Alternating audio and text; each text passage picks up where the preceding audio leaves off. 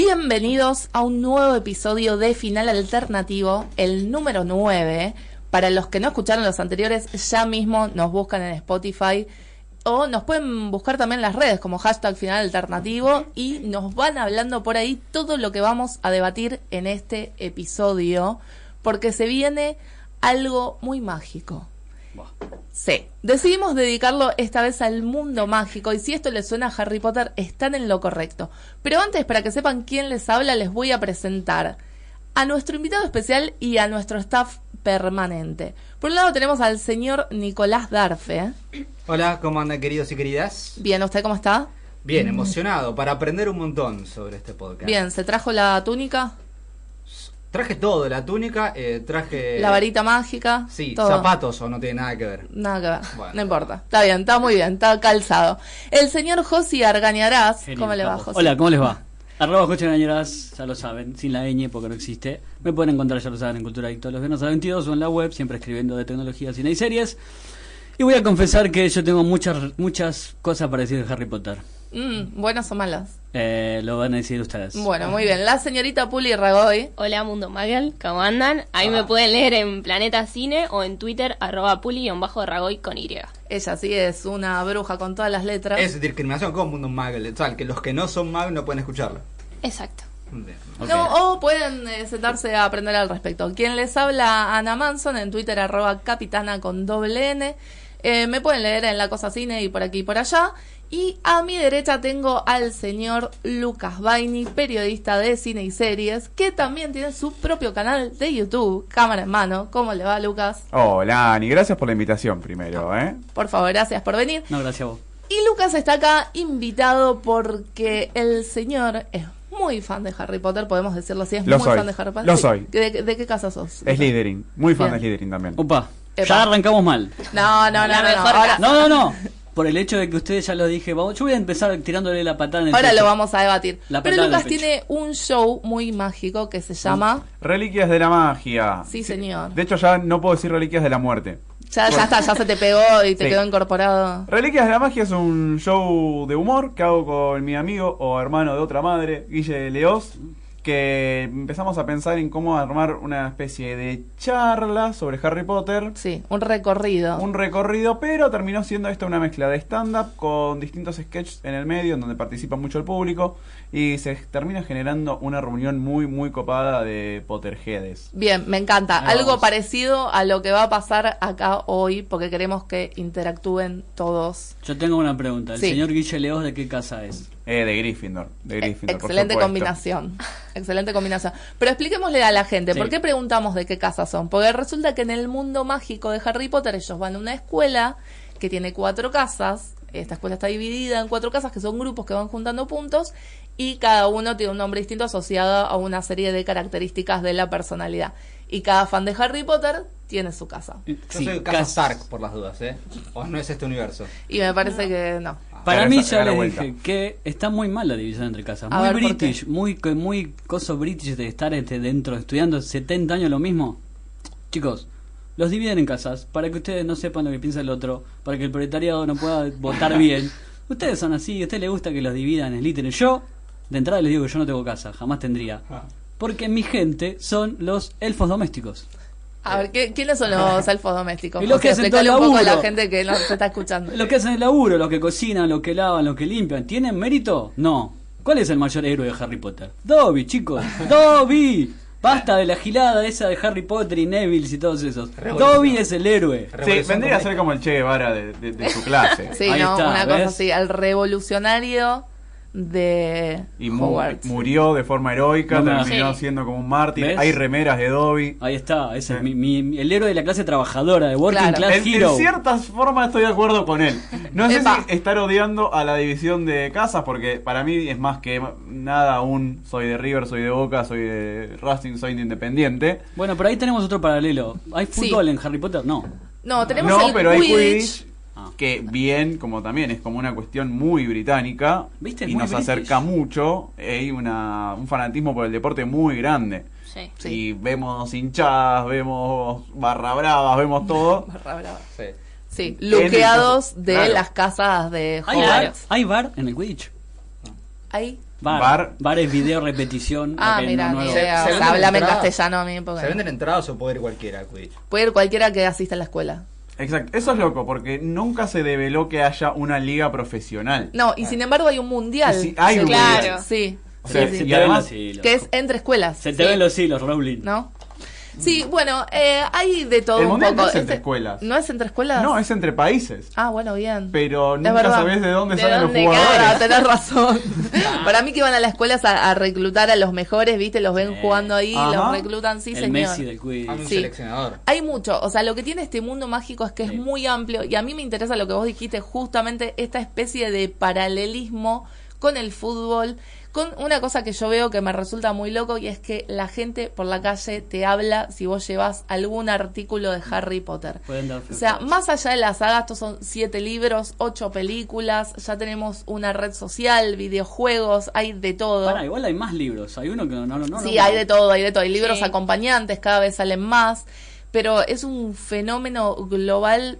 Eh, para mí ya roza lo inexplicable. Bueno, y ahora con la nueva saga de Animales Fantásticos, que son cinco películas más. es Cinco como- películas más. Ni que hablar. Yo eran tres. Sí, creo que el fenómeno cultural se puede rivalizar nada más con Star Wars Mm, Sí.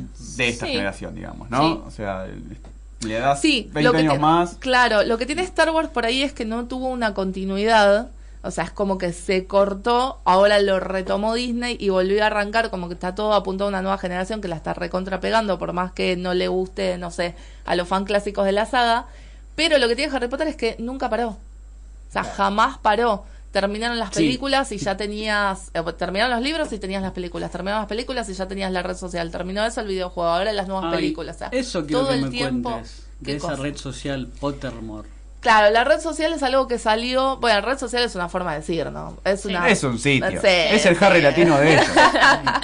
Sí, Bueno, ni pero que hablar. explíquenme, yo jamás entré. Es una página oficial de Sí. J.K. Rowling, la, la autora de Harry Potter, que salió cuando terminó la saga. Sí. Como para decir, nada terminó acá. Esto No me sigue. canso de contar billetes Rowling, se llama, lo podemos decir. Prácticamente. Esto sigue y eh, pueden encontrar acá toda la info oficial, todo lo que no se contó en los libros. Hay Mm. un montón de información, que son como capitulitos que van saliendo con info Sí. de los personajes. Ah. Sí, cosas, o sea, subieron cosas que no salieron en ningún lado, que solamente te enterás si entras a Pottermore.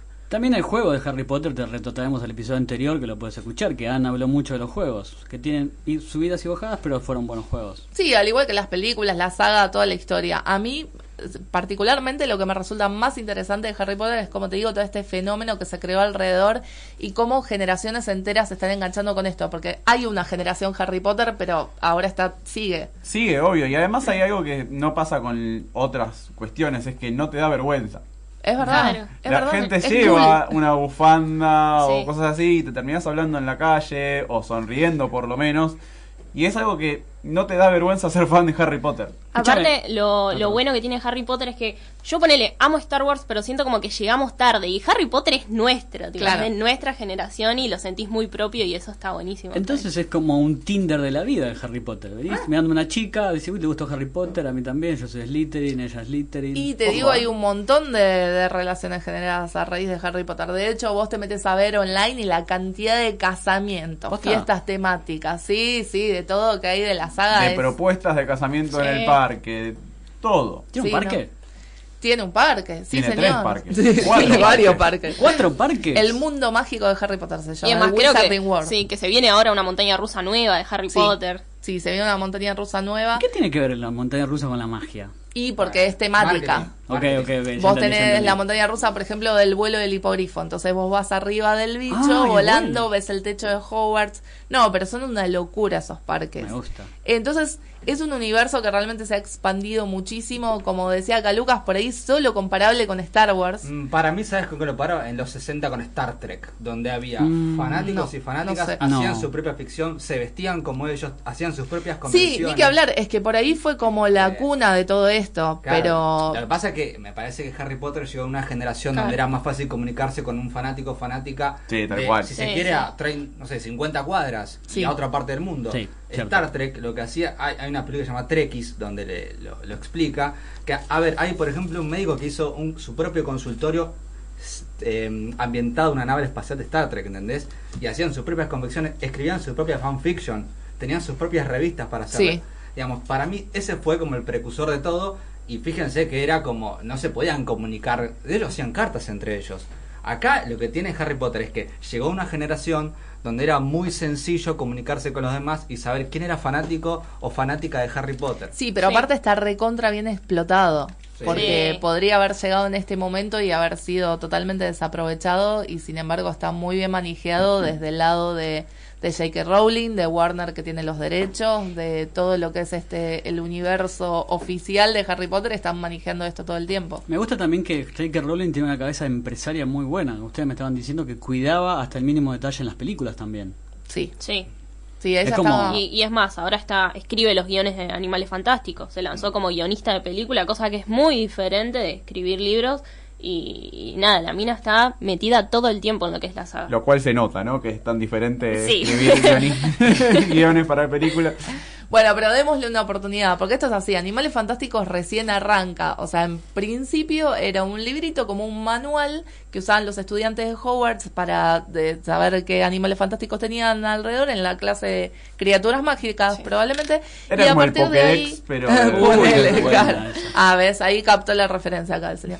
Y a partir de ahí, este, hace la vida, cuenta la vida del autor, que es Newt Scamander, un magisólogo. ¿Qué? Y- un magisólogo. Magisol. Sí. Ah, ok. Es como un Magisólogo. zoólogo, Ah, pero de criaturas Pará, y podemos mágicas. discutir ya. Yo quise traer Potterheads y para mí era poteros, poteríficos. Mira, acá eh, creemos que Lucas ha acuñado un término muy adecuado. Sí, te- siempre da- me da un poco de calor decir que sos dueño de una palabra o creaste una palabra. No. Ah, Pero bueno, ya está, después es es, del mundo, después pero del ahora... mundo. Es tuyo. Para mí es Potterhead, porque de hecho suena igual que lo que le dicen en, en inglés, Inglés, ¿no? sí. Sí, me reba. Es igual de unisex, Potterhead, Exacto. está Sí. buenísimo también Genial. y muy nuestro. Y es muy honesto y además es eso, porque el fanático es medio Sí. jede. Es medio jede. Medio. de no, hecho, Bastante. bastante. Bastante. Somos, porque me encanta sí, decimos sí. es, viste, sin hacerse cargo, pero somos bastante jede. Y también en inglés, o sea, este término Potterhead es como eh, literalmente cabeza de Potter. O sea, este es alguien que está todo el tiempo obsesionado con la saga y hablando de esto. Lo que pasa es que te metes en este mundo y te digo, es un viaje de ida. No droga, que Claro, estás hablando de Harry Potter o del Paco, ¿no? Claro, sí, sí. Eh, es eh, prácticamente, no, no, bueno, sí. pero de, de mejor calidad. Para Sí. mí, como toda historia, tiene algo único que es fantasía. Cuando se rodea de fantasía, me parece que ahí es donde también le suma un montón de contenido. Porque es un mundo nuevo. Entonces, a todos nos provoca como. Primero, nos provoca como curiosidad ver qué onda un mundo nuevo. Sí. Y segundo, si te gusta, te vas a meter mucho más. Sí. Digamos, Me parece que de hecho las historias, fíjense, las más populares a nivel mundial, de, si quieres libros, cine, series, son en algún punto o fantasía o ciencia ficción. Digamos, yo no veo un... ¿Cómo decirlo? Lo que pasa es que tienen una libertad para crear su propio Claro. mundo y sus propias reglas que si vos te atenés a la realidad y Digamos, yo no veo como, un, no sé, una serie como, no sé, El Padrino, hay muchos fanáticos, pero tampoco es... No, pero es realismo eso. Fantasía es Eso otra lo que cosa. digo, Sí. Cualquier historia que vos se asemeja a la realidad pura, me parece que no puede, no llega a generar tanto fanatismo como si las historias de ciencia ficción, donde se crean cosas nuevas. Pero esto no es 50 ficción, sino- sombras de Grey. Uy, Uh, sí. cara. Eso tiene un fanatismo Fuerte. Sí. fuerte. No, lo que tiene sé. es que por lo general estas historias de justamente fantasía, ciencia ficción, qué sé yo, son de nicho. Claro. Para mí Harry Potter superó eso, Sí, o sea, superó la etapa nicho hace rato y se convirtió en algo de lo que, como dice Lucas, vos estás orgulloso de decir, che, me gusta Harry Potter, de llevar la bufanda de tu casa, te cruzás por la calle con gente que te habla cuando tenés Sí. las cosas, te dice, Sí, eh, sí. aguante Gryffindor, aguante Hufflepuff. O te pelean por eso. Claro, también. Sí, absolutamente. Tatuajes ni que hablar. Acá le podemos pedir a la gente que nos escucha que nos mande sus tatuajes con el hashtag Sí. final alternativo a los Potterheads porque estoy absolutamente segura. De hecho, acá ya dos del equipo Ya tenemos tenemos tatuajes de Harry Potter. sí. De hecho, yo leí todos los libros. Voy a aclarar entrar que A leí ver. todos los libros y vi todas las películas y voy a ver Animales Fantásticos, por más que esté Johnny Depp, no me importa. Pero Pero, el paso siguiente del tatuaje me parece que no lo daría. De hecho, me pasó algo muy gracioso que yo tengo tantas historias en la cabeza que le dije a Puli, uh, sí, me encanta la palabra que dice Snape, always. Y ustedes me miraron y me dijeron, no, sos un idiota. no, no, no, No, forever, forever. Vos tiraste Forever, por eso. No, al revés, claro, tiré Forever. Tiré Forever. tiré. Tremendo. Forever. Sí, con Ana nos quedamos como, ¿qué Es está que, diciendo? es que me ¿Te quedé con imaginas la... si, si se lo tatúa? Claro, viste, aparte con B larga. Es Claro. que me quedé No, con la las promesa. Cuatro, de- cuatro, ever. Sí, van. me quedé con la promesa de Forever 21, 21 bueno, en este país no se pudo. Buah, ¿qué le vamos a hacer? Le meto, le meto actualidad. Pero yo tengo algo pequeñísimo antes de arrancar con el mundo Potterhead de, de pleno, porque Sí. la fantasía no viene de ningún lado. Hay precursores. Siempre lo digo, que Borges dice que cada artista crea su precursor de alguna forma. Y yo les traigo una saga de libros de Úrsula Le Guin. Sí. Úrsula Kroeber Le Guin, una de las maravillosas y mejores escritoras que tuvo el siglo XX, estadounidense ella, que escribió una saga de libros que se llama, que empezaba con un mago de Terramar, que tenía una escuela de magia. O sea que no viene de la nada Harry Potter. No, Tampoco no. es que lo que voy a tirarle siempre fruta a Harry Potter. A mí me, me divierte también tirarle fruta a ustedes y a los Jubians también, sepanlo. Pero este, voy a pe- pedir que intenten leer a Ursula Le Guin y su mago de Terramar, que es un mundo que tiene magia, pero tiene un sistema de magia que es eh, que se tiene que estar en equilibrio. No sé si esto pasa en el mundo de Harry Potter. Tiene ¿En una mirada- en qué sentido? y que vos no podés crear algo de la nada.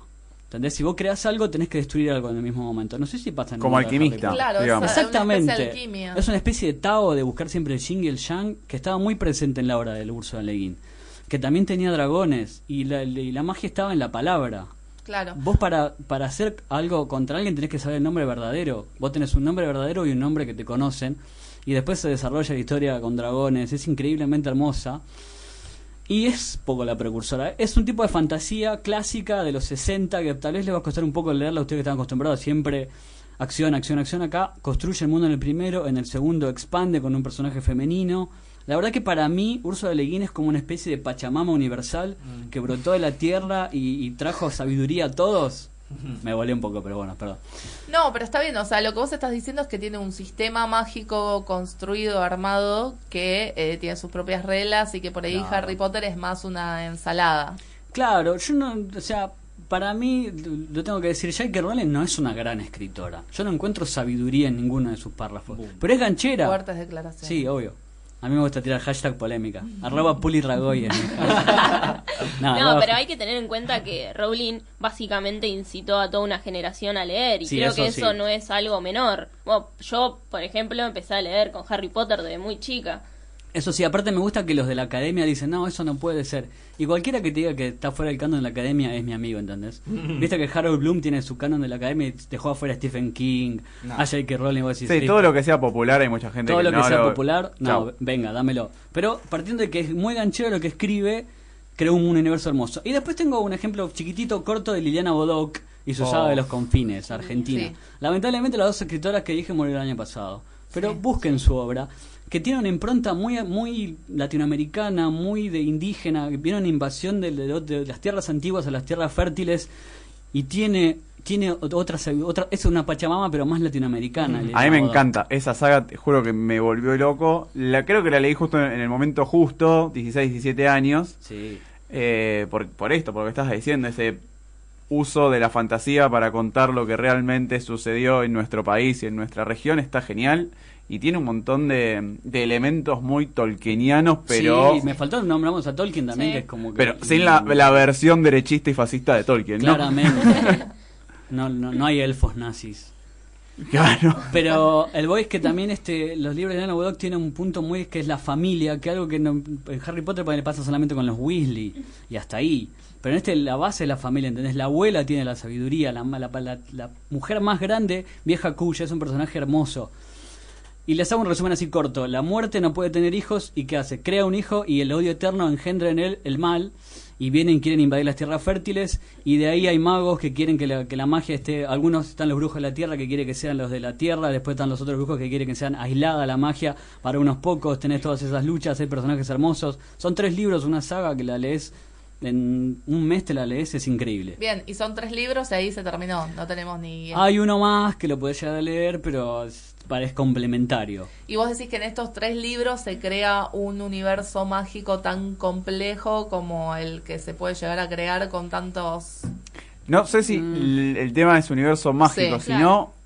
el mundo que te está planteando. Es un mundo que se entiende, es coherente, seductor, querés entrar, querés descubrir más. Ese descubrir más no te lo da de Liliana Bodoc, Claro.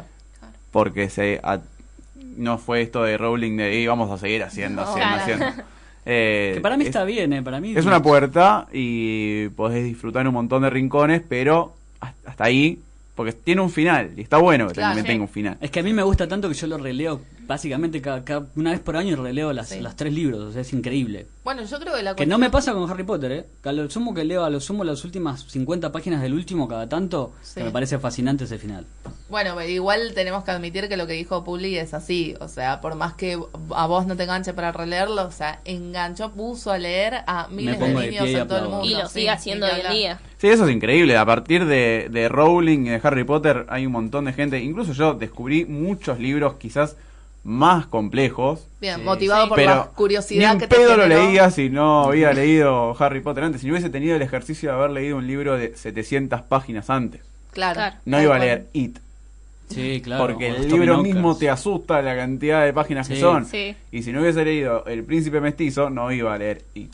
Bueno, de hecho, ahora que lo nombras a Stephen King, está como que cae más o menos en la misma categoría de autor que J.K. Rowling, que es como este autor eh, popular que le gusta a las masas, que es entretenido. Sí, o sea, que lo que busca Sí. justamente es el entretenimiento. Yo creo que no tiene otra pretensión más allá de eso. Y sin embargo, generó generó una toda una cuestión eh, cultural alrededor que yo no sé si se lo, no se lo esperaba No. claramente No. no se lo esperaba y sin embargo lo supieron explotar eso me parece maravilloso La diferencia me parece que es que toda historia de Stephen King de alguna manera pegó sí y Rowling pega y pega y pega y pega con la misma historia. Porque Sí. tengo otro ejemplo de por qué no es tan buena escritora, que A lo ver. dije, es, es como que se tuvo que cambiar el nombre para que sepamos que escribió más libros. Y decir que se cambió el nombre, porque no vendió nada. Sí, ella tuvo después de Harry Potter como que quiso despegarse con un seudónimo que era Robert Galbraith y sí, no vendió, no vendió libros, pero justamente por lo que hablamos de toda esta malo cuestión de marketing atrás. Eh, Oh, bueno, a es- a Kim le pasó lo mismo. Hizo un montón de libros bajo su seudónimo y no vendió. Bachman. Sí, no, no vendieron casi nada y no por eso creo que es mal sí, por eso no te, es como a mí me gusta igual ti- ti- tirarles así la varita en la cara y pegarles con la me varita. encanta que todos los seudónimos sean Robert, tipo Sí. Roberto Robert Rowling. Roberto King, ¿viste? Es que creo que allá es un nombre muy tradicional. Acá te, te- te llamás Martino, Juan. Julieta, nombre raro. Cualquiera. Me gustaría sumar, José, a tu recomendación eh, a Leo Batik, que es considerado como un Tolkien argentino, que hace toda mitología de, de nuestro país. Y nada, que si tienen la oportunidad, leanlo, que es un genio, encima es fanático de, de Rowling, de King, de Tolkien, así que es muy cercano a nuestros gustos. Así que si pueden, leanlo. Claro, porque la idea también de nuestro podcast siempre es expandir el mundo, o sea, no quedarnos solamente con algo. Este es Potter, sí, muy poter, muy potero, Potterhead, Potterhead, Potterhead. Potterhead, pero la idea también es que vayas buscando más cosas y siempre tenemos más preguntas que respuestas. ¿Es buena escritora Rowling? Yo, Lucas Baini, digo que no. Arroba L el L. Twitter. Le pueden ir a subjetiva la decir. pregunta, si te gusta o no, Claro. de cada uno. Yo qué sé. Sí, ni que hablar.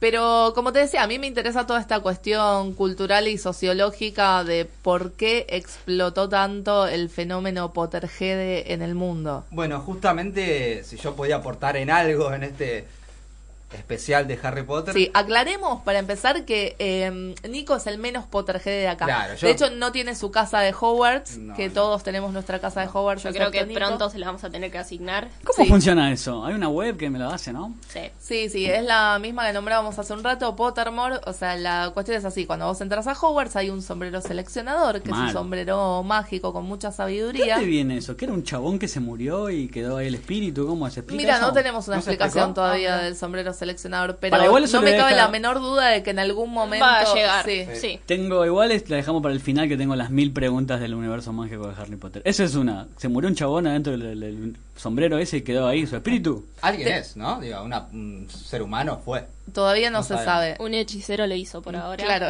como La todo lo que no tiene sí. explicación. Ah, por ahora le es un hechicero. Un hechicero lo hizo. Agarrá los chistes, Nicolás. Anda a mirar los Simpsons. Andá a mirar los Simpsons. Ah, Bueno, ¿quién no mira? en fin, vamos con lo que es tu fuerte, que acá sabemos que sí nos vas a... a- Sí, un poco de ciencia Sí. para hablar acá, eh, obviamente de ciencias sociales, porque quise, me pregunté y dije, ¿cómo podemos explicar o cómo lo hace, al menos desde el punto de vista de las ciencias sociales, de las teorías de la comunicación, cómo pasa esto que ustedes nombraron recién, lo dijo Lucas, lo dijo Ana Puli también, de cómo te cruzás con un pot, Potterhead, o una bien, vamos, lo vamos a instalar, Lucas. Bien. ¿eh? Sí, obvio, obvio. Eh, ¿Cómo pasa que vos eh, hablás con esa persona, te enganchás, le tirás tu opinión de la nada? ¿Cómo, cómo pasa eso? Porque hay una explicación medio, medio social, si se quiere. Obviamente hay muchos autores, así que traje uno solo que justamente es considerado uno de los padres de la sociología, que es Bourdieu. Sí. Si lo quieren googlear es muy difícil porque llega Bourdieu. Bourdieu. Exactamente, francés él. Eh, OUSE, bueno, no importa. Odiamos el francés, para los que estudiamos francés lo odiamos. Y bueno, lo que plantea es algo muy interesante porque primero voy a tirar la teoría para que más o menos pueda adentrarse. Él habla de lo que son los agentes y el campo. Bueno, ¿qué es el campo? El campo podría ser una ciudad, ¿no? Imagínense, visualicen solo como un cuadradito. ¿no? Una ciudad, ese es el campo. Y dentro están los agentes, seríamos nosotros los, si se quiere, ciudadanos, Sí, ¿no? sí. Ciudad, campo y, y nosotros mismos. Entonces lo que dice Bourdieu en un momento cuando entiende, o él intenta explicar las relaciones sociales, ¿no? Esta relación, como decían ustedes, de, che, me cruzo con esta persona y tengo cosas en común, wow. Él eh, esas relaciones sociales las llama capitales. Y Bourdieu lo que dice que hay cuatro capitales. Bueno, cuatro capitales que serían motivos por el cual nos une, ¿no? Dentro de una ciudad vos tenés tus tus proximidades, lo- a él lo llama agentes de pro- proximidad de agentes, ¿no? Digamos, personas con las cuales tenés cosas en común. Sí. Digamos.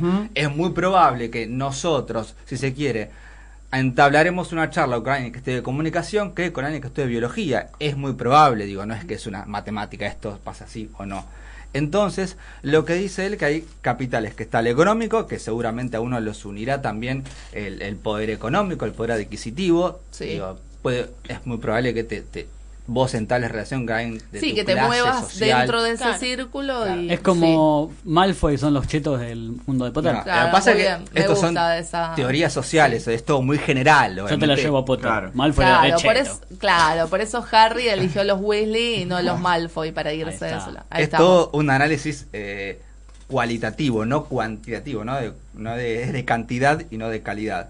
Después habla de los eh, capitales, en este caso sociales, que es las redes de influencia, ¿no? Vos sos amigo capaz de esta persona porque también es amigo de tal otra, Sí, ¿no? ¿Cuántas, contactos. ¿Cuántas personas nosotros conocemos a través de otras? De otra Sí. persona. Un montón. Después habla del último, que es como el capital simbólico, que esto él ya s- lo, lo explica en, no sé, un montón de páginas de su libro, pero que tiene que ver con, eh, él lo llama como esa ética, esa moral que tiene Ah. alguien que a nosotros lo, lo divinizamos como Josi con el Diego, que no ¡Eh! entendés, con, no entendés por qué, pero lo, lo- bueno, no entendés por qué, digo, no, él lo, lo pone como un Lo ser divino. ¿Ves que Sí. yo no lo traje de vuelta? ¿eh? Lo trae.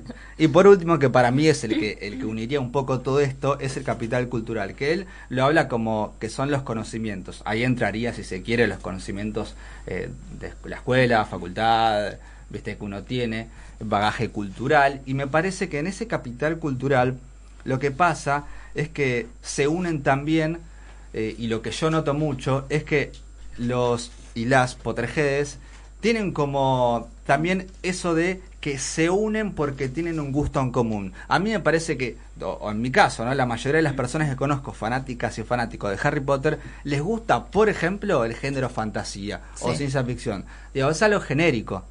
Y esto lo hablábamos en un capítulo anterior que era el de Hype, la maquinaria del Hype infinito, que también Sí. lo pueden ir a escuchar a Spotify, que justamente tenía que ver con esta recompensa de reconocer cuando el otro eh, sabe lo mismo que vos, cuando le gusta lo mismo que vos, cuando te tira una referencia y la entendés. Yo Claro. te digo forever y ustedes ya entienden. Buah. Claro. Creaste un capital cultural entre nosotros. Claro. Claro, a mí es lo que me gusta ponerle cuando vas a convenciones, como la, Bueno. la Comic Con, que, que vas y te sentís, bueno, yo soy, soy de acá, ¿entendés? De- del palo, es esta Estos Un sentido de Es que pertenencia. justamente él habla de proximidad de gente. Es que es cuando se dan estas cosas. digamos, proximidad es algo metafórico, pero también puede ser algo real, ¿no? Porque vos en una convención te unís. Y lo que yo me puse a deducir es que es muy loco, porque lo que genera, por ejemplo, Harry Potter es una ruptura de los capitales, porque vos en esa convención, como dice Puli, te encontrás a alguien que es de otro capital económico, porque capaz es de otra clase social que no te cruzarías nunca en tu vida. Rompes el capital también social, porque capaz vos no podrías conocer nunca a esa persona porque no es amigo de amigo de amigo. Sin embargo, la conoces mediante Harry Potter. Sí. ¿Entendés? No sé, vas a ver reliquias de la magia y te lo encontrás y ahí rompes un poco todos los capitales y decís, pará, yo tengo en común esto con una persona a la cual nunca me hubiera cruzado y nunca me hubiera pasado de conocerla y ahora estoy hablando y emocionadamente cambiando, intercambiando ideas, riéndome, hablando de Harry Potter, me parece que Bourdieu lo que quiere explicar es un poco, no de Harry Potter, ¿no? Porque él no está vivo. De hecho, me parece que Bourdieu odiaría eh, toda esta cuestión. Puede ser, puede ser, pero me parece que lo que explica es que eh, eh, dentro de ese capital cultural donde hay mucha gente en común, también existe romper los capitales y decir, mira, acá nos une este universo, Harry Potter. Bueno, y sin ir más lejos, nosotros mismos acá reunidos del podcast, que nos tenemos por cosas en comunes de redes sociales, que si no Sí, fuera por eso, Yo los no. conozco No. de Tinder ustedes, chicos. Sí, Ofrecémoslo. Sí, eh, eh, pasa Bourdieu no, no estaba en la época de las redes sociales. No, pero- obvio, pero yo digo, si lo traemos acá, nosotros mismos, incluso que... Sí, pero Ah. fíjate cómo él tiene razón en algún punto, si bien es muy Sí. teórico todo lo que él plantea, nosotros nos unen un montón de cosas, tenemos gustos si se quiere por lo audiovisual en lo Sí. general, ¿no? Digamos, tenemos puntos en comunes. Es más fácil que nos subamos nosotros que, como te digo, un est- a estudiantes de economía. Digo, no, no es que no los quiera hablar nada, pero Sí, odiamos a los contadores. es muy probable que nuestra... Pero son necesarios. Beso, beso contador mío. Muy probable que, que nuestro círculo sea ese. Entonces me parece que una buena forma de explicar este fenómeno que se dio con Harry Potter es eso, es como, bueno, los capitales culturales nos unen, pero al mismo tiempo hizo que se rompan los capitales. No lo dice Bourdieu, pero es algo que yo... Me gusta. parece Nico que- derriba el capital sería mi. No, no, pero es algo que me parece totalmente válido. Eh, como un fenómeno como Harry Potter rompe todo tipo de capitales económicos, redes de influencia, eh, simbólicos, todos, y te encontrás con gente que vos nunca podrías haber entablado o conocido, y sin embargo tenés algo en común, que es Harry Potter. Bien, me encanta. Me encanta como Harry Potter une al mundo. Igual lo pensaba de esta forma que hablábamos de que Star Wars no logró esto a veces. Tal A vez ver. porque este está en demasiadas manos. Ya que Rowling escribió ella sola el libro, los Sí, siete sí. libros. Y esto de está que- dentro de su, de su propia esfera, de su mano. Exacto, y esto de que tenga eh, absoluto control sobre su creación no es algo muy común, Mm. eh, por lo menos en el mundo del audiovisual. Por ahí cuando vos estás editando tu, tu primer libro, sí tenés un, Sí, un- sí, sí.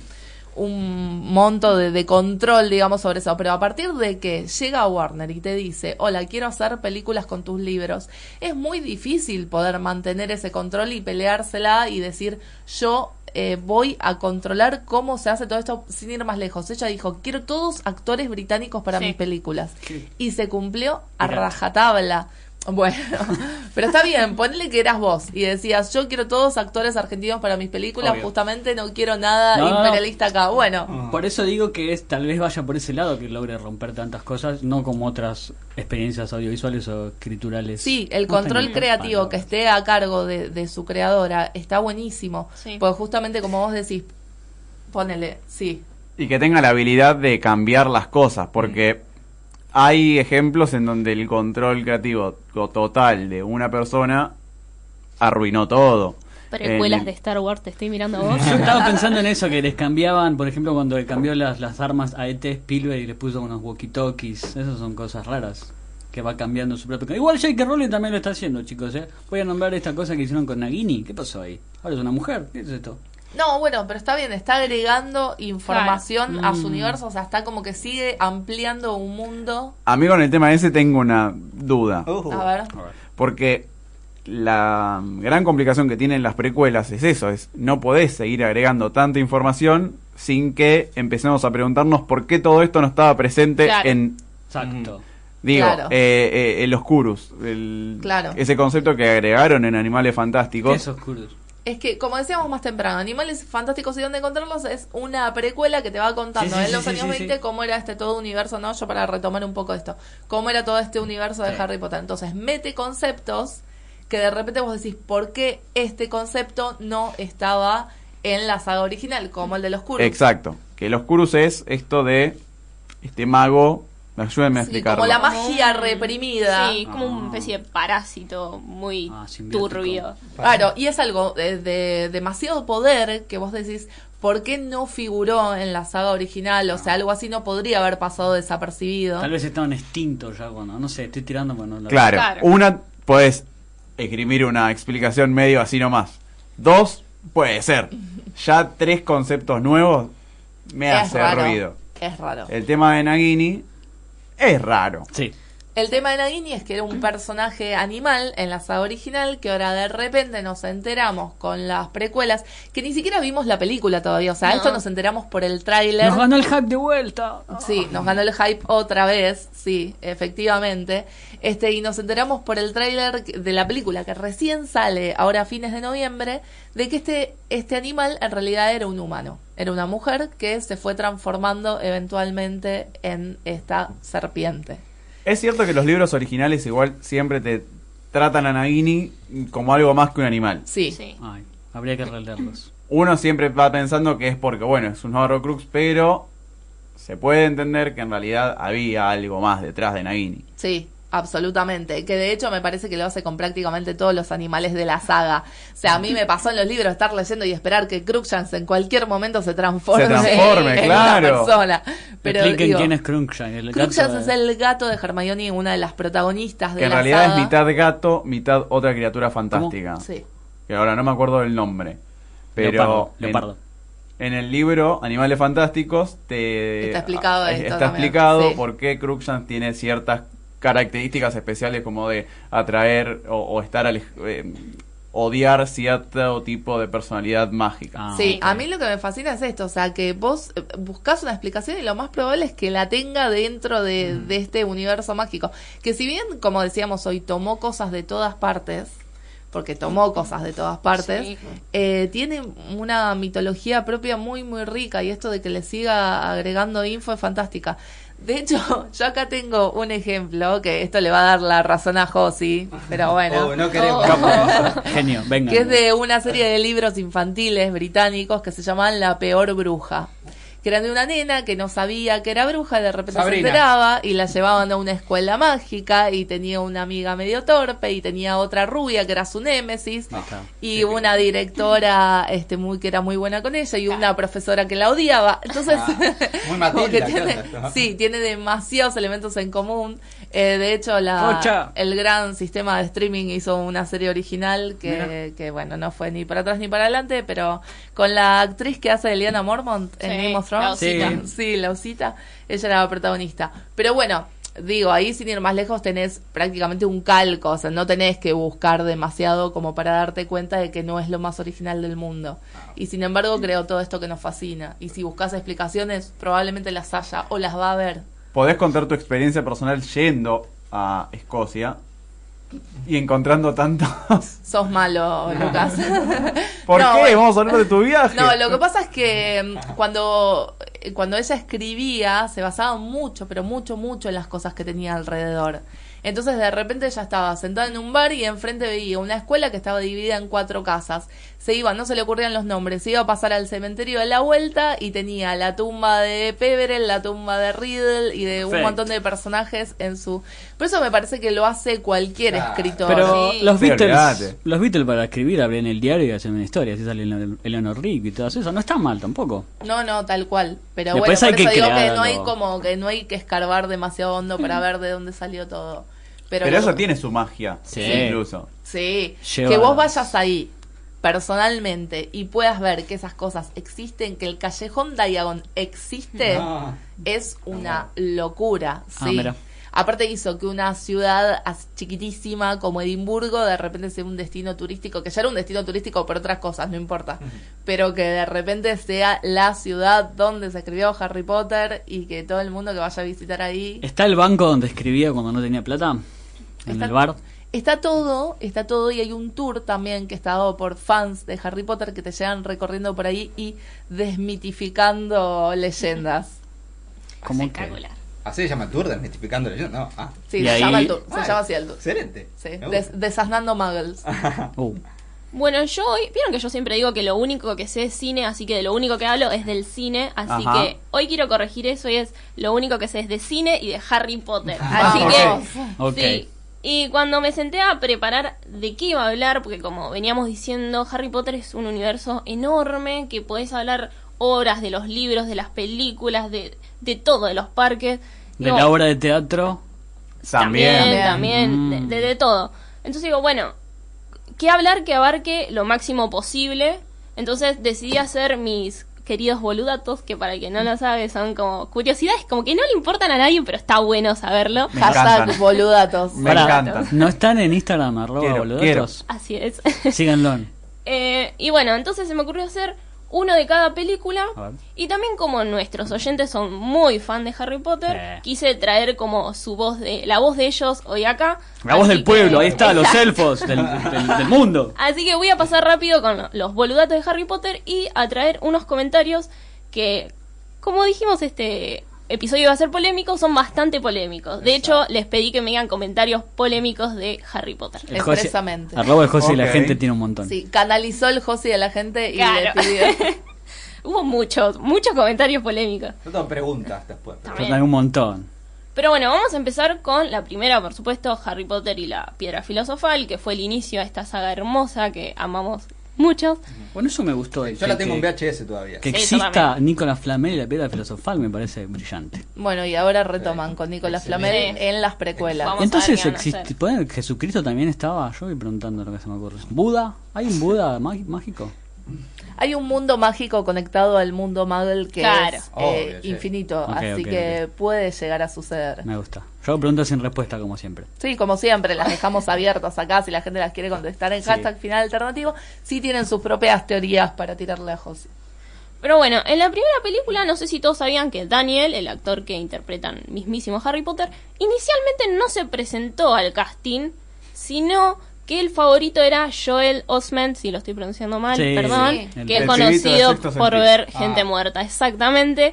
Pero bueno, como dijo Ana anteriormente, querían un elenco que sea británico, así Ana. que si bien era el favorito por los productores, lo liquidaron rápidamente. Otra vez la mano de Rowling. Y nada, también querían un actor que eh, no sea conocido. Ah. Querían darle ese... Bien, la Sí. gran Star Wars. Sí. Buena decisión. Y Buena. salió- esta salió bien. Sí.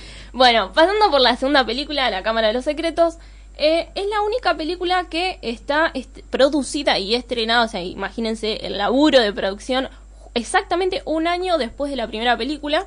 Oh. Empezaron la producción, miento, empezaron a filmar tres días después de estrenar La Piedra Filosofal. Epa. O sea, Entonces, pobres re- niños explotados. Sí, están re explotados los pobres pibes. Sí, sí. Otra que Stranger Things. Con Sí. razón envejeció tan mal Potter. Estaba Claro. re explotado. Eh. No, y aparte es un ritmo de producción que es una locura porque Ah, además claro. ellos, por leyes eh, de trabajo infantil, no pueden trabajar muchas horas, entonces... Sí, Qué cosa. eh, encima no es que no son películas chiquitas, efectos No. especiales, eh, escenografías gigantes, así que... Pero nada. comparten director, por lo menos Sí. las dos, ¿no? Sí, sí, así que aplaudo esa producción por lo que habrán tenido que laburar.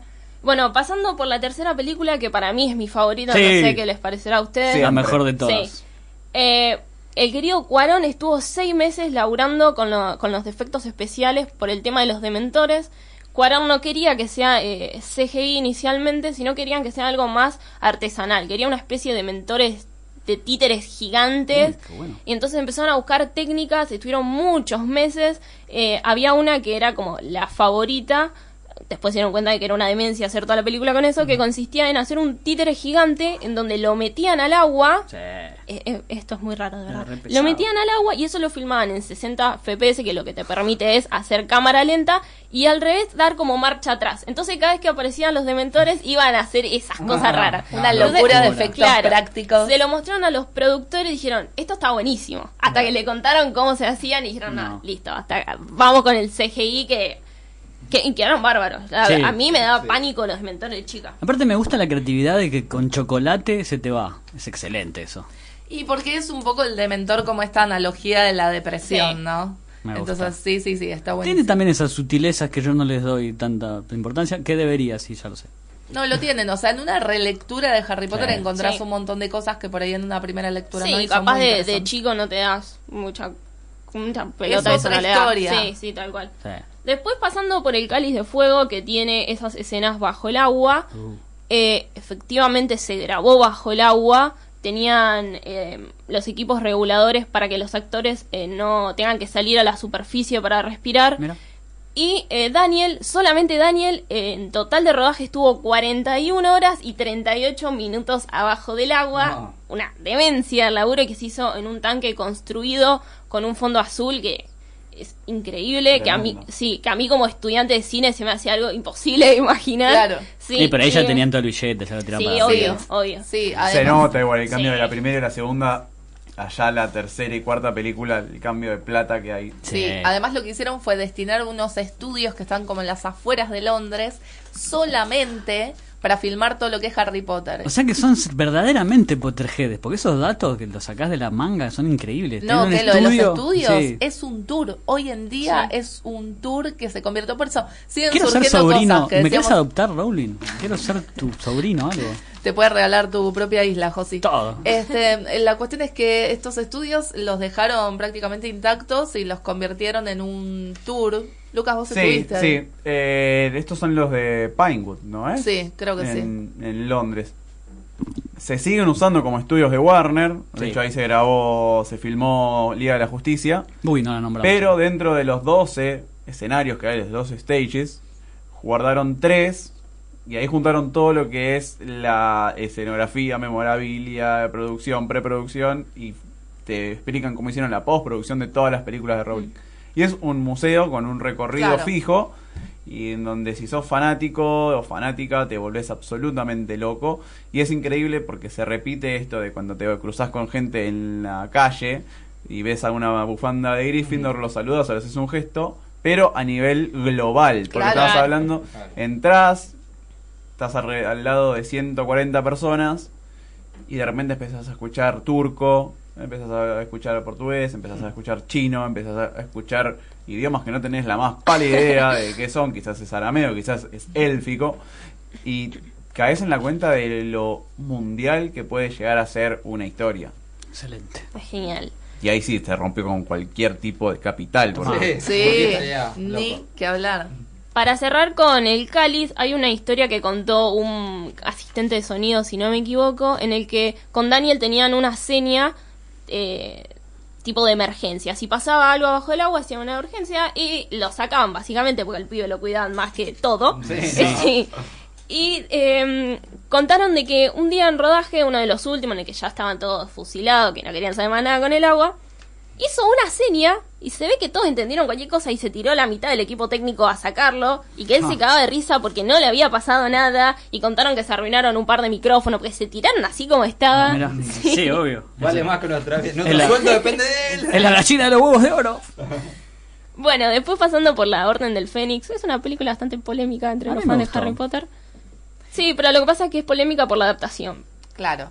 Es, es una película que tampoco terminás de entender si no leíste Claro. los libros. Ah, Entonces, por ese lado, no es tan buena adaptación. Porque si vos tenés que, che, pero esto de Ah. la profecía, ¿de dónde salió? Y tenés que ir a consultar el libro para ver en qué se basó Ah, la película, ok, ok. medio... Ya entendí. Bueno, y en esta peli, al final específicamente, tenemos la gran batalla, o sea, la primera batalla multitudinaria de varitas, que es hermosa, es hermosa. Y eh, los movimientos no fueron al azar, obviamente, sino que se inspiraron mucho en el kung fu, en el ballet, en el esgrima. Y lo interesante, pa- para mí, es que el director le dijo, bueno, estos son los, movi- los movimientos básicos y de acá cada uno, a, la- a los actores eligieron, van a hacer, eh, los movimientos los van a adaptar de acuerdo a la psicología de su personaje. Uh. Entonces, por ejemplo, Lucius Malfoy, que es el papá de Draco Malfoy, eran los movimientos más eh, formales, más rígidos, mientras que eh, Gary Oldman con Sirius eran más eh, sueltos, digamos, tenían más libertad. Entonces, eso son detalles que para mí hacen Buenísimo. a, a las escenas. Más, de, Sí, de- ca- ni más caninos. No, Sí. no, ni que hablar, son detalles que hacen a las escenas, así como el diseño de las varitas, Sí. porque de repente si vos te pones a fijar, cada varita tiene un diseño que lo podés vincular con el personaje. La de Voldemort tiene este aspecto como de muerte, viste, de, de un hueso, Sí. la de Hermione es como mucho más femenina que todos los demás, la de Harry es más maciza y todo. Jamás noté eso. Sí, Sí, no, los sí. diseños de las varitas son una locura. Y creo que esto está en todos los detalles de la Sí, el película. diseño de, pre- de producción Sí. en general en las películas es creo lo mejor que tienen. Che, Sí. y, tira- y la academia cómo la trató estas películas? ¿Ganó algo? Y como trata Siempre- todo lo que es de es fantasía. Siempre estuvo muy nominada en cuanto a esto, diseño de Producción. personajes, Efectos. especiales, postproducción, pero los BAFTA sí Ah, la han premiado mucho, de hecho hicieron un premio especial para la saga de películas por el aporte cultural que hicieron Me a, gusta. al país. Igual siempre me indigna que Suiza Squad haya ganado un Oscar y tantas cosas no. Igual, Ah, no. tal vez tengamos un episodio con premios, no lo sabemos. Te spoile- te, anti- te spoileo ahí. Te tiro Bueno, el, el de- teaser. después pasando por el misterio del príncipe, que era un poco lo que hablamos de qué tan metida estaba Rowling en, en las historias y en las películas. Cuando se terminó el guion, obviamente se lo pasaron a ella para que supervise que la historia eh, no tenga saltos ni nada del- de, su universo. Y ahí ella vio que hay una línea en donde Dumbledore eh, hacía referencia a un amor de una chica que tuvo cuando era joven. Sí. Y ahí es donde salió a la luz que Dumbledore... Eh, ¿Qué? ¿Qué salió que Dumbledore es gay. Uh. Entonces, eh, inmediatamente devolvió el guion y fue como, chicos, cambien esto. El único amor de Dumbledore fue eh, Grindelwald y no hubo otro, básicamente. Bien, y en ese momento el público no lo sabía No. todavía. Esto fue un detalle interno del que nos enteramos después porque Rowling nos tuiteó. Sí. Porque lo quiere decir. Sí. Y de hecho hubo contratos de por medio con los guionistas para que, o sea, un contrato específico para que eso no saliera a la luz. O sea, Pero no es, no es forzar representación. No, ¿por qué? Pregunto, ¿eh? no tengo la respuesta. Es como con Nagini que sea asiática. Es como, mm, si tenés, lo hiciste antes, no, no importa. Ya tenías personajes chinos. Y, pero ¿qué tiene que ver? En Sí, el no. mundo va caminando y te encontrás chinos, te encontrás obvio, obvio. heterosexuales, homosexuales, todo. Es una Entonces pregunta está que bueno que esté Me la- hago. Está bien, no, no salten así contra su ídolo Harry Potter. No dije No, nada. no, digo en cualquier eh, producto audiovisual. Me parece que está buenísimo Sí, que está esté buenísimo. representado en la Está pantalla. re bueno, pero sí siento que es medio oportunista el tema de meter... Y vamos a Decímelo ver. de antes. Sí. Claro, bueno, Sí. vamos a ver cómo lo tratan ahora, Ahora. En, en Animales Fantásticos. Pues también hay una realidad y es que en el guion, que esto lo debatimos con Lucas varias veces, en, el, en la obra, mejor dicho, en la obra de teatro de Harry Potter y el legado maldito, que vendría a ser como el octavo libro, entre grandes comillas, eh, hay ahí como una especie de amor entre los dos protagonistas, que son los hijos de Harry y Draco, y sin embargo nunca se concreta. No. Entonces Ah. fue un, Es como un final fanfiction poco posta. jugado. Sí. Sí. Sí, ¿no? Bueno, pasando casi al final de la saga, en Las Reliquias parte 1, no sé si sabían que las películas se grabaron en simultáneo las dos y en postproducción se decidió cortarla básicamente, que ese fue el inicio a, a la parte 1 y la parte 2 de muchas De muchas. sagas, sí. Te estamos mirando, Hobbit. Bueno, en la parte 1, eh, las escenas de Dobby y Creature, que son... Mi ídolo, mi héroe, el Working Class Hero definitivo. Se filmaron dos veces, todas. La primera, eh, tenían, eh, cada actor de voz estaba ahí para que los, los otros actores no tengan referencia, porque si no le actuaban a la nada, uno miraba para otro lado, otro para... Entonces ¿Un enano lo representaba? No, no, no tiene nada que ver. se ponía algo físico y estaban las voces. preguntaba por la duda. Y bueno, después una segunda vez sin los actores de voz para que después los encargados de efectos especiales eh, los hagan mediante la postproducción. Ídolo, maestro. Sí, Te amamos. genios, Dobby. genios. No, Dobby. Ah, no, igual también aguante Dobby siempre. ¿Cómo lloré, chicos? Sí. Sí. Mi sí. héroe. Esa es una de las preguntas que les haría a nuestros oyentes. ¿Con cuál muerte sufrieron más? Porque esa es Bueno, eso me gusta, que tiene así, Sí. lo mata, no me importa. Igual en el libro hay algunas más fuertes, pero yo creo que en el mundo cinematográfico la de Dobby fue Sí. la más Sí. la, la más fuerte. No Sí, ni que hablar. Eh, en el libro particularmente, a mí lo que me mató fue lo de los Weasley, los hermanos Weasley. Sí. Pero bueno, nada, eh, cada uno tendrá la suya porque la verdad es que hay muchísimas ahí para Sí. elegir. Es- eso es algo bueno, ¿viste? Que no está el final feliz. El prólogo es medio, mm, perdón, el, El epílogo, epílogo. el epílogo es medio controversial, porque ahí como que te tira un final feliz después de 19 años, que no sé si hacía falta. Sí. Está medio tirado a los pelos, Sí. pero Sí, en su momento me hacía ruido, pero lo entiendo, lo entiendo. Quizás la ejecución no es la mejor, sí. pero está bien. ¿Qué, qué vas a terminar Era- con sí. eso? Vas a terminar con una batalla y Sí, todo feo, gris, después No, de es relativo. 12 años de... Igual como Contar decías vos copadas. hoy eh, fuera del aire, lo que nos mata a veces es el sobreanálisis Sí, de todo esto. ¿no? Pero si hay algo justamente que es muy atractivo de la, de la saga de Harry Potter, me parece que es que no termina. No, todo el tiempo podés hacer una pregunta más de... No me cerró esto, o ¿qué pasa? Que los magos... Los magos tienen tantas cosas para poder mejorar su vida sin la plata y los magos no. Claro, y Ahí está. eso le preguntamos a la gente Es mi pregunta. y nos tiraron. Ahora, yo tengo una, una, una- cosita chiquitita que es difícil también cerrar un libro. Pensemos en George Martin. ¿Cómo va a cerrar Game of Thrones? No, se sabe nunca. Él que Rowling tuvo la voluntad de decir, bueno, listo, se termina acá, se cierra acá, punto. Lo tenía pensado así, listo. O sea, Eso está buenísimo también. Sí, sí. que se cierra en un punto. Y con todas las presiones editoriales Sí. y, de- y del mercado y también de las películas y de todo, sin embargo hizo un producto muy bien terminado, entonces me parece que no es menor. Sí. Te estoy queriendo, Rowling, ahora. Adoptame. Bueno, ¿les parece pasar un poco a lo que dijeron en Twitter? Dale. Dale. Bueno, acá tengo. Polonia dice que Snape era una mala persona por no repetir la puteada que puso. Forever. Eh, Forever. y Dumbledore era una basura manipuladora. Sí, es verdad. Bueno, Qué fuerte. Es, es fuerte. Pero es fuerte. Y tiene razón, Tiene la mano, Dumbledore. ¿Sabía dónde están esos Horrocrux? Anda vos, que manda a los pibes. Eh, son dos teorías. Me eh, calenté, me calenté, perdón. no, son dos eh, opiniones bastante populares Sí. en estos días. Porque yo hace poco leí una que, que me pareció bastante acertada, que decía esto de que Snape.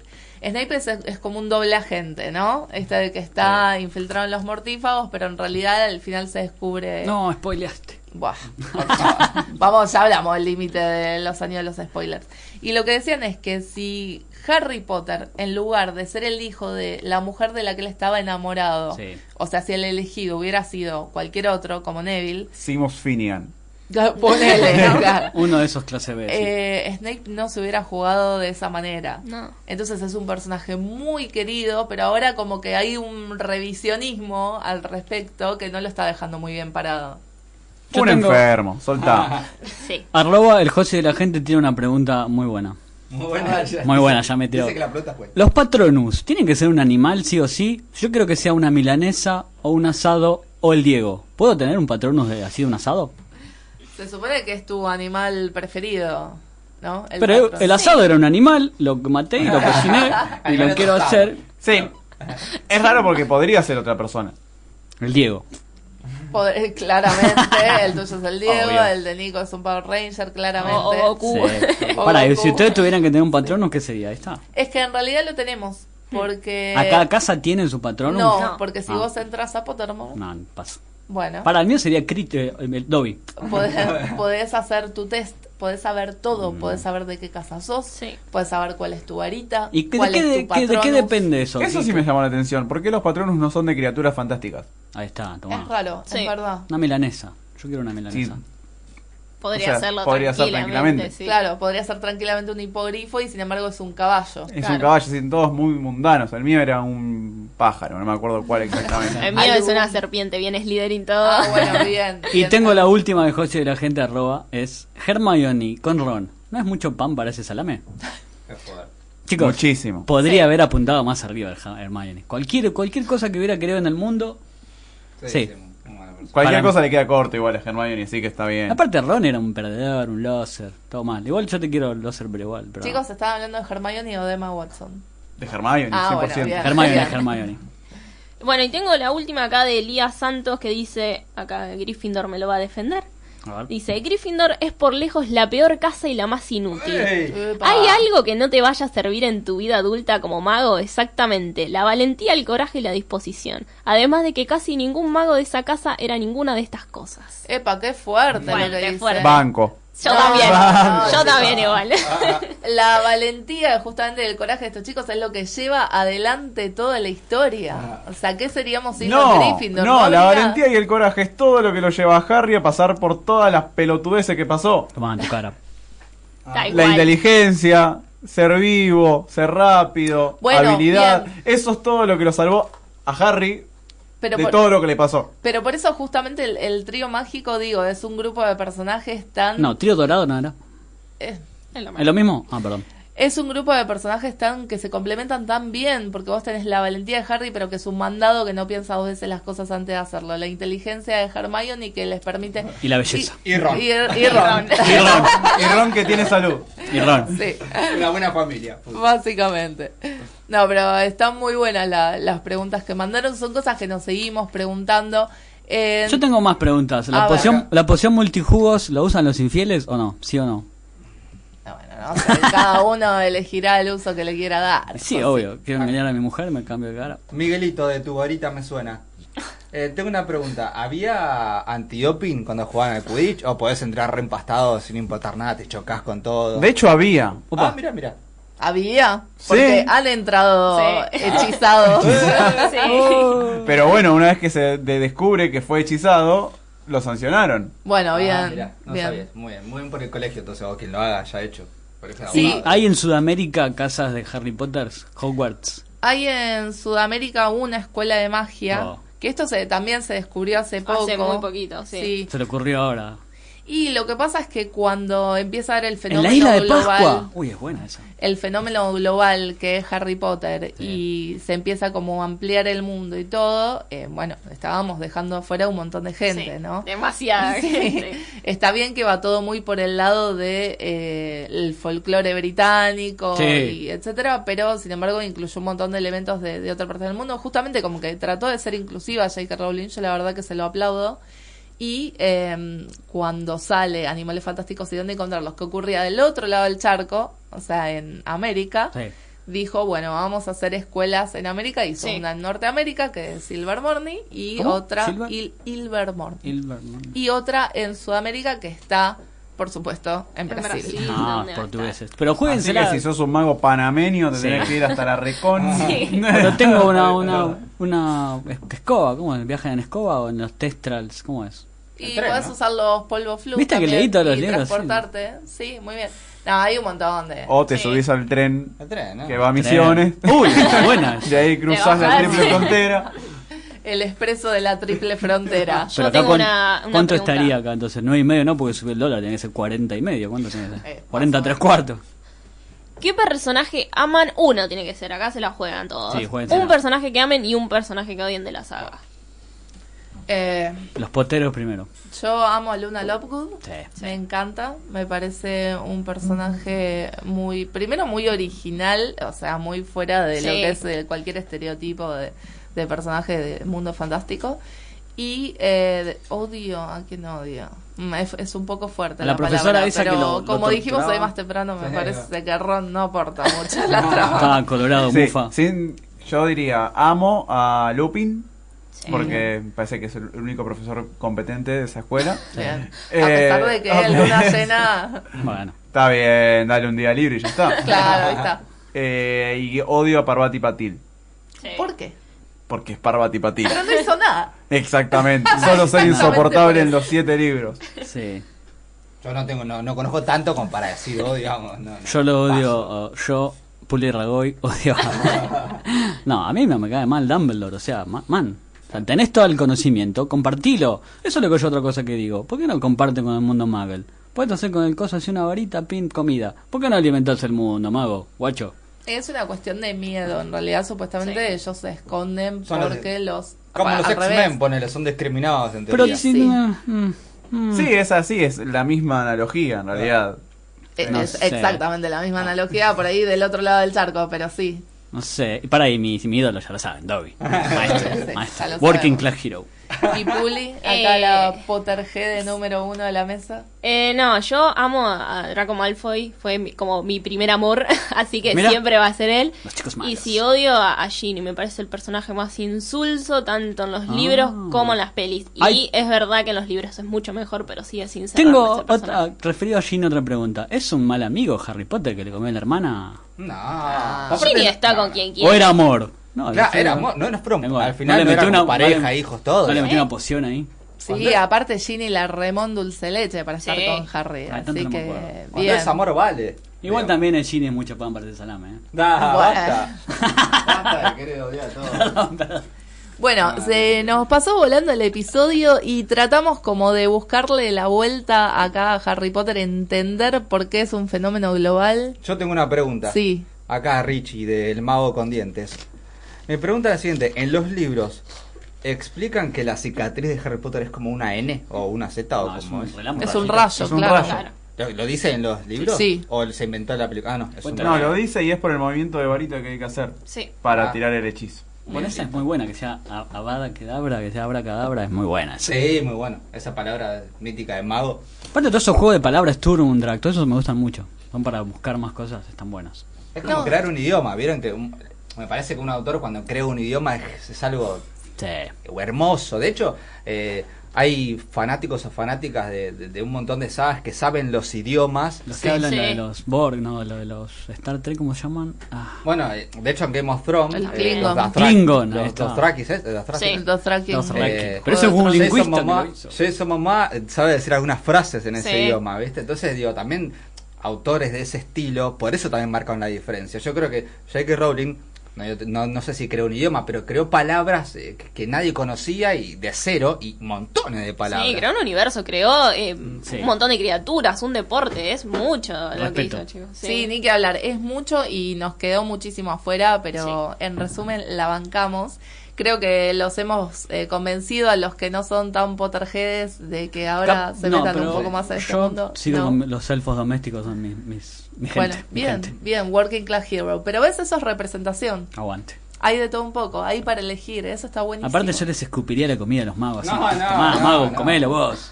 ¿Por qué? Me haces laburar como negro y no me das una media. Una media, ¿verdad? Y sí, dame una media. Y lo haría libre, lo cocinaría libre. Sí, pero bueno, tenés eh, todo, tenés clases sociales, tenés división por un montón de, de cosas adentro del mundo mágico, es un mundo muy complejo, eso es lo que me gusta, que podés encontrar paralelismos con nuestro mundo dentro de este universo de fantasía y analizar un montón de cosas, como que siempre la fantasía y la ciencia ficción está un poco funcionando como crítica social, ¿no? Y me parece que en ese sentido Harry Potter es bastante complejo. Sí, Gran cierre. Sí. excelente. Bien. Bueno, chicos, se nos pasó volando. Nos quedaron un montón de cosas afuera. Mal. Así que lo dejamos para que debatan en las redes sociales. Hashtag final alternativo. Nos pueden encontrar en Twitter e Instagram. Gracias a FM Boedo 88.1, a Fran Palleiro que está del otro lado de la pecera y al diseñador. Sí, que nos hizo el logo que está hermoso, Marcelo Biagini, lo pueden encontrar en Twitter, MarceB11. Besis. Y gracias, muchas gracias a Lucas Baini por acompañarnos. Lo encuentran en Twitter como arroba lbaini y en su show Reliquias de la Magia. Oh, sí, gracias. Gracias por la invitación. La pasé súper, súper bien. Y Viste, cuando yo quieran, un vuelvo. rato más y lo convencía que sea elfo doméstico. Pero ya está. Sí, estoy a favor de los elfos domésticos. Aguante. Bien, y así cerramos este nuevo episodio final alternativo. Gracias por escucharnos.